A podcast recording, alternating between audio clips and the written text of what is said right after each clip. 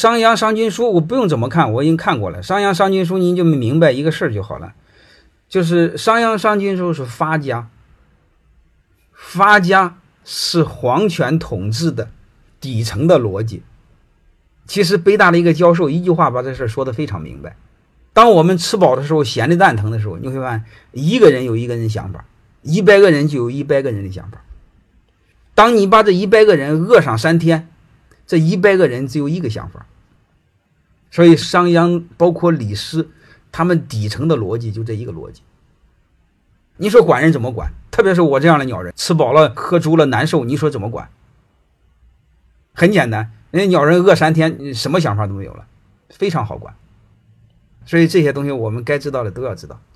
欢迎大家的收听，可以联系小助理加入马老师学习交流群：幺五六五零二二二零九零。